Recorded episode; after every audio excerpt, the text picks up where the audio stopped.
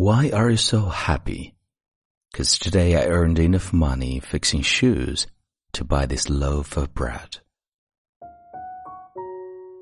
嗨，亲爱的朋友，你好，欢迎收听英语美文朗读，我是你的朋友孟非 Phoenix。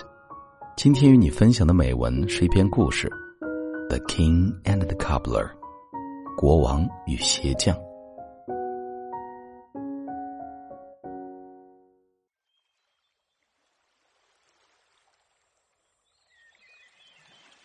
You seem to perfectly apply the law consciously. You understand that circumstances don't matter and that they have no power. Here is a story that might inspire you even more. Once upon a time, there was a king who worried day and night about what tomorrow might bring. He feared he would lose his power, his wife might not love him, his subjects would become disloyal. He could not sleep for all he worries about the future. One day, the king noticed a poor cobbler hard at work in the marketplace. The fellow wore ragged clothes and was thin as a blade of grass, but his smile was bright as the moon. Surely this man must worry how could he smile so brightly? The king decided to find out. The next day, the king dressed in rags and walked to the market just as the cobbler was finishing his work. Secretly, he followed the cobbler and watched him buy a loaf of bread before returning to his tumble-down hut. When the cobbler was inside, the king knocked upon the door. When the cobbler answered, the king said, Please, sir, can you spare some food for a beggar? Of course, the cobbler said.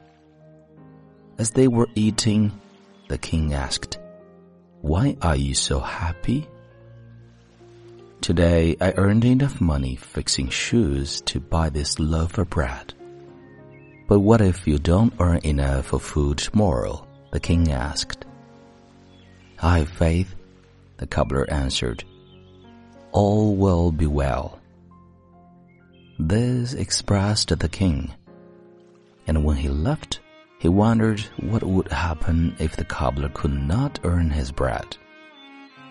Surely then he would not have such faith. The king decided to test the cobbler. The next morning in the marketplace, the cobbler saw a new sign in the marketplace the king had decreed no one was permitted to repair shoes. From this day on, whenever someone's shoes were out, that person must buy a new pair.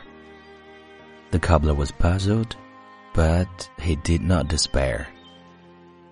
When he saw an old woman trying to pull a heavy bucket of water from the well, he walked over to help and carried her bucket home for her. Thank you, son, she said, and she rewarded him with a coin.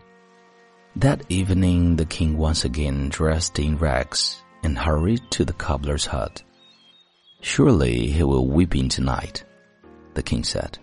But through the window, he saw the cobbler sipping soup and smiling. The king knocked.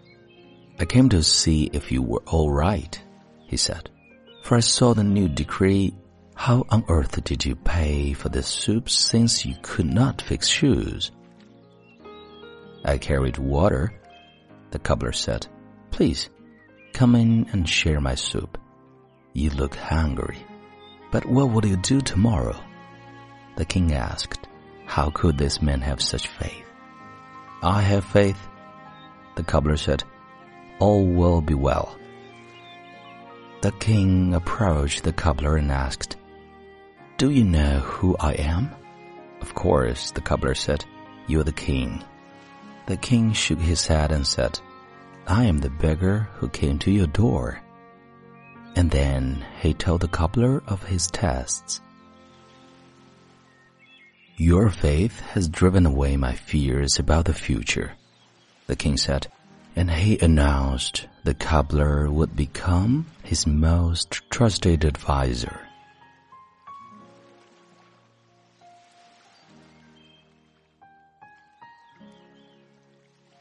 你现在收听的是英语美文朗读。